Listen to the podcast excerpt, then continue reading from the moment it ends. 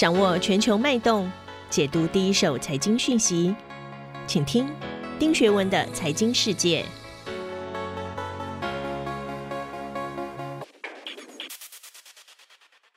各位好，我是丁学文，又到了每周一次和大家一起回顾过去一周发生的重大财经新闻。今天我也一样啊，有两则新闻要跟大家分享。第一则，三月十八号，美国联准会 FED 发布公告，补充杠杆率 SLR 减免的措施将在三月三十一号如期结束。同时间，俄罗斯宣布进土耳其、巴西之后，也决定加息，把基准利率从百分之四点二五提高到了百分之四点五。看起来很多央行的态度已经开始在改变。第二则新闻我要跟大家分享的是，德国时间三月十六号，在二零二零年的法说会上，Volkswagen 宣布了一系列电动车的战略，当日股价一度上涨超过百分之九。Volkswagen 宣布，它的标准电芯的举措会带来成本的下降。据称，大众已经做好了磷酸铁锂、高锰、镍钴锰还有固态电池的技术路线的布局。我想，整个电动车的格局即将展开很大的变化。首先，我们先来看第一则新闻啊，我要引述的是 CNBC，CNBC 的标题下的是美国联准会将不会扩大那个允许银行放宽资本储备的大疫情的危机准则。第二则是伦敦金融时报 Financial Times，它的标题下的是俄罗斯两年多来第一次调高利率，随着经济从 COVID-19 危机开始反弹，各国央行尝试降温通膨。第三个是 Bloomberg 的新闻，它的标题下的是俄罗斯令人意外的升息，更多的信号随之而至。我们来看看这则新闻要怎么解读哦。事实上，三月十九号晚上啊。对于看多全球金融市场的投资人来说，有两个坏消息。第一个坏消息就是三月十八号美股开盘前，美国联准会突然宣布，补充杠杆率 SLR 的减免措施会按照原来的规划在三月三十一号结束，也就是说延期的希望落空了。什么叫补充杠杆率 SLR 啊？它是其实美国商业银行资本充足率的一个重要指标。去年疫情刚刚爆发的时候，美国的联准会啊，为了支撑所谓的金融市场。也就是说，债券市场它临时宣布放松了金融机构在计算所谓补充杠杆率的规定。也就是说呢，美国的债券和准备金可以不计入。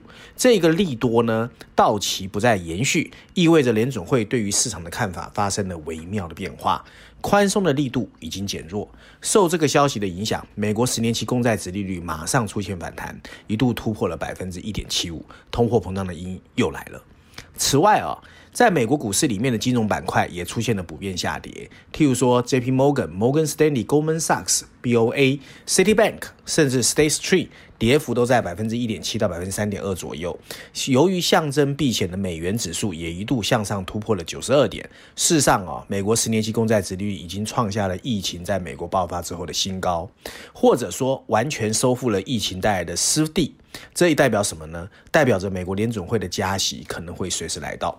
三月十八号，美国 FED 的三月议席会议呢刚刚开完，传递出来的都是鸽派的声音。很多人都认为啊，短期之内它不会加息。不过情况真的这么乐观吗？我个人觉得很有可能拖不到二零二三年。原因很简单。美国的疫苗现在打的看起来还蛮好的，七月四号之前真的有可能会放松小范围的群聚，一旦疫情被控制，经济就可能复苏，通货膨胀就会蠢蠢欲动，到那个时候一定会有出人意料的紧急刹车的行动。与其到时候人仰马翻，不如从现在开始慢慢让货币退潮，至少不能再猛涨。美国联总会的决定啊，很耐人寻味，不过我们可以确定。有一些态度发生了微妙的变化。第二个坏消息就是三月十七号啊，巴西的央行率先升息三码，标示着新兴市场央行新一轮的加息浪潮的开启。接着三月十八号，土耳其央行一口气升息八码，结果还惹怒了他们的总统，央行的总裁阿巴尔遭到解雇。接着三月十九号，俄罗斯央行宣布升息一码，把基准利率调升到百分之四点五。可是大家要知道哦，这三个国家的经济总量都在全球前二十，这意味着全球的主要经济体已经有三个国家率先开枪。如果按照二零二零年全球房价涨幅的国家来排行的话，你会很惊讶的发现，中国不是涨得最多的，土耳其、俄罗斯这两个正在加息的国家，反而是房价涨幅最大的。巴西的涨幅也很大，所以通货膨胀率升高，它当然必须加息。而越来越多的国家加息，就会告诉我们，二零二一年就算不是大通货膨胀之年，也必定是货币退潮之年。当货币开始退潮，资产价格就会成为秋后的蚂蚁。这也就是我为什么在一月份就去提醒大家哦，通货膨胀的原因。再跟大家说一次，疫情对经济的影响跟金融风暴、经济危机不一样。疫情全面爆发，经济会突然冰冻，或者说猝死。当疫情控制住，经济会 V 型反弹。就像前两天我跟大家一直说到的，这种所谓的反弹来得快，也去得快。所以，我们看到比特币、黄金价格大跌大涨，其实美股到底有没有泡沫，其实是要观察的哦。那二零零八年全球爆发金融危机以后，FED 为了避免银行过度杠杆，曾经提出补充杠杆比率。那这一次呢，其实也是把它当出一个特殊的因素，在去年疫情刚爆发的时候，他说他要让它延展。不过这一次突然决定不延展，其实代表说，其实你说央行表面说不在乎 inflation，其实心里面还是有点害怕的。那在各国拥抱利率上升的新时代下，新兴市场开始听到警钟。在巴西升息之后，奈及利亚和南非也有可能会跟进。此外，俄罗斯已经比预期更早停止了宽松政策，印尼也可能这样做，东南亚的哦。那这些政策转变的背景，就是在美国寄出更大的一点九兆的刺激政策之下，对世界经济前景的乐观氛围看起来很多。这不止推高了大宗商品的价格，还有全球债券值利率。同时，随着资金流向其他地方，对开发中国家的货币也会造成压力。对于还挣扎的经济复苏体而言，或在疫情大流行期间债务负担比较重的经济体而言，他们的政策转变的痛苦就比较大。此外，消费者物价的上涨会引发利率的上升，也可能对世界比较贫穷的国家造成伤害。跟他们形成鲜明对比的是，美国一点九兆美元的纾困刚刚开始实施，欧洲、澳大利亚有可能加大购买债券的力度。在新兴市场这一波连续加息之后，则全球粮价暴涨的各地通膨的飙升影也会出现。所以，全球食品价格整体已经上涨了两成。进入今年后，多数主要的农产品也在上升。所以，你说通货膨胀到底有没有？你看看粮食，包括蔬菜、石油、糖啊、乳制品，你就知道了。不管如何，世界银行首席经济学家 Cameron Renhart 表示啊，粮食价格和通膨的题材在不平等问题上影响很大。这种冲击会产生非常不平等的影响。他提到土耳其和奈及利亚就有这种风险。他也说，未来可能会看到新兴市场一连串的升息，试图应对货币下滑的影响，还有限制通货膨胀的上升。这个世界注定会非常非常的不一样。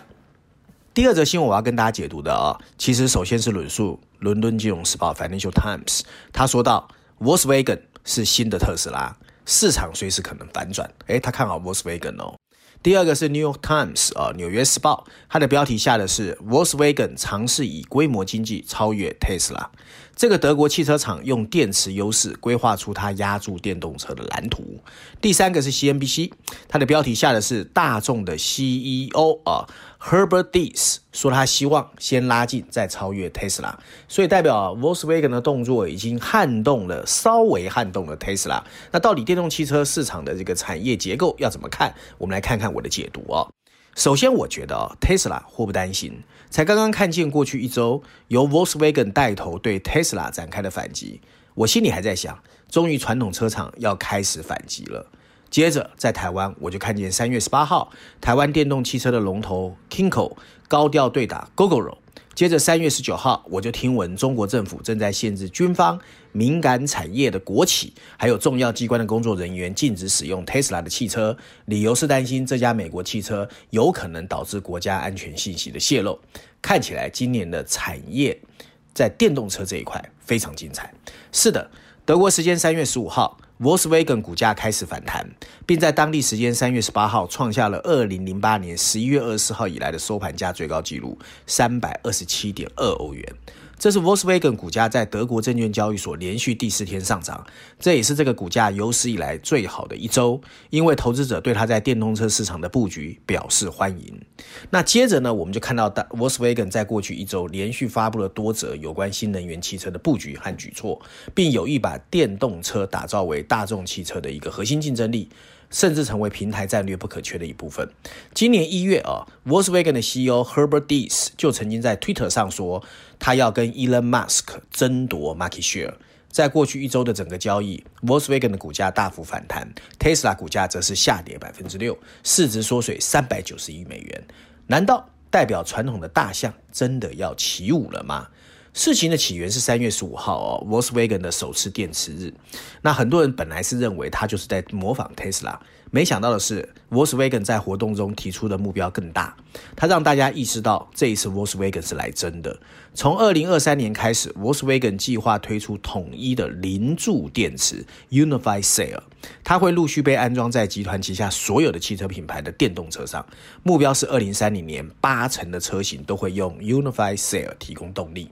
他还表示哦，他要把电池的生产成本降到每千瓦时一百美元以下。我们要知道，过去十年电电池的价格已经下降，从二零一零年的每千瓦时一千一百美元降到二零一九年的一百五十六美元。而根据最新十二月的统计，当下用于电动车的电池成本已经降到每千瓦时一百一十美元，再加上 Volkswagen 的欧洲六家电池厂两百四十 Gigawatt 的产能目标，以及一大批充电桩的建设计划，Volkswagen 这一次看起来是玩真的哦。那在传统车企中，Volkswagen 确实有实力。UBS 本月发布了一个报告。就明确指出啊，在电动汽车技术方面，Volkswagen 仅次于 Tesla。虽然在电池技术和软件方面，Tesla 占优势，但 Volkswagen 在汽车平台技术的累积很深。而且，虽然 Tesla 市值是大众的五倍。但是我们如果看汽车的销量，Volkswagen 仅次于 Toyota，是全世界第二，它足足是 Tesla 的二十倍之多，所以代表什么？手上现金流很多。光是呢计划中的欧洲六个电池厂，就预计要投资两百九十亿美元啊。那我们来谈一谈它的电池哦。它的电池呢，其实是来自于跟 QuantumScape 的一个合作。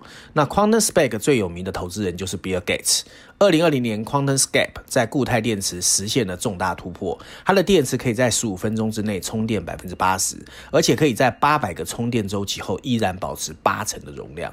而且每升电池的能量密度是目前商用锂电池的两倍啊。那 QuantumScape 是一种用陶瓷分离器取代传统电池中使用的一体电解质，那作为正负离子流动的介质。那它整个发明是在二零一九年诺贝尔的一个化学奖的得主啊，叫 Stan Hu。表示啊，制造一个固态电池最难的部分是要同时满足高能量、快速充电、长循环寿命，还有宽温度范围多个要求。那如果这个东西真的能实现，那也许 Volkswagen 高调入局，电动车即将来的新的洗牌期啊。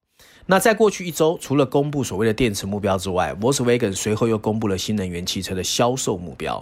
他表示，预计到二零二一年会交付超过四十五万辆，这是二零二零年总量的两倍。到二零二五年要销售三百万辆。如果 Volkswagen 真的能实现，到二零二五年，Volkswagen 在电动车销售有可能真的超过 Tesla。那除了 Volkswagen 之外啊，其实很多的这个汽车厂都宣布了他们的新的电动车的一个目标哦。那我觉得代表说传统车。厂确实开始在 take action，包括 B N W 啊，目前也宣布了未来电动车的野心，到二零二五年他们要实现两百万辆。G M 啊，宣布全力投入电动车。那目前呢，他们宣布到二零二五年呢，呃，他们在电动车和自动驾驶都会超过两百七十亿美元的投入。那另外，福特哦就不用讲了，计划到二零二六年，在欧洲的所有车都要采用纯电动或者是混合式电动。所以呢，整个电动车的格局正在发生革命性的变化。我想，三分天下我说过的即将来到。那另外，今天我要跟大家推荐的《经济学人》的文章呢，是封面故事 （Cover Story）。如果大家看过这一期的封面故事，很有意思哦。那他对中国看起来是充满敌意，在橘红色的封底前，我们看见一只巨大带着共产党绣徽的左手手掌，用力压着一群象征香港雨伞运动的人群，却让一个鞠躬哈腰的人影安好的站在手掌之上。上面一排白色的字体，和中国打交道的这个残酷现实。他总是共用了三篇文章讲这个议题哦。主要呢，他的封面故事是提出了给自由世界提出一个前所未有的 question，就是随着中国的崛起。他应该如何的确保繁荣、降低战争的风险以及保护自由的价值。香港藐视了那些寻求一个简单答案的人。即使中国打压了那里的民主，香港正在经历一个前所未见的金融繁荣。相同模式也在大陆发生。二零二零年，即使很多人说中国在新疆打压人群，发动了网络攻击，但是去年二零二零年，中国大陆仍然吸引了全球一千六百三十亿美元的新跨国投资，甚至资本市场吸引了超过九千亿美元的机构投资者。那借以标示着全球金融的重大改变。某些人建议呢，西方世界应该切割中国，试图孤立它来迫使它改变。如果这个方法可以成功，那所有的 pay off 当值得。但有更多理由让我相信。西方不能依赖惩罚中国来让共产党失去权力，我们得研究看看有没有更好的方式。以上就是我今天要跟大家分享的内容，希望大家喜欢。我们下周见。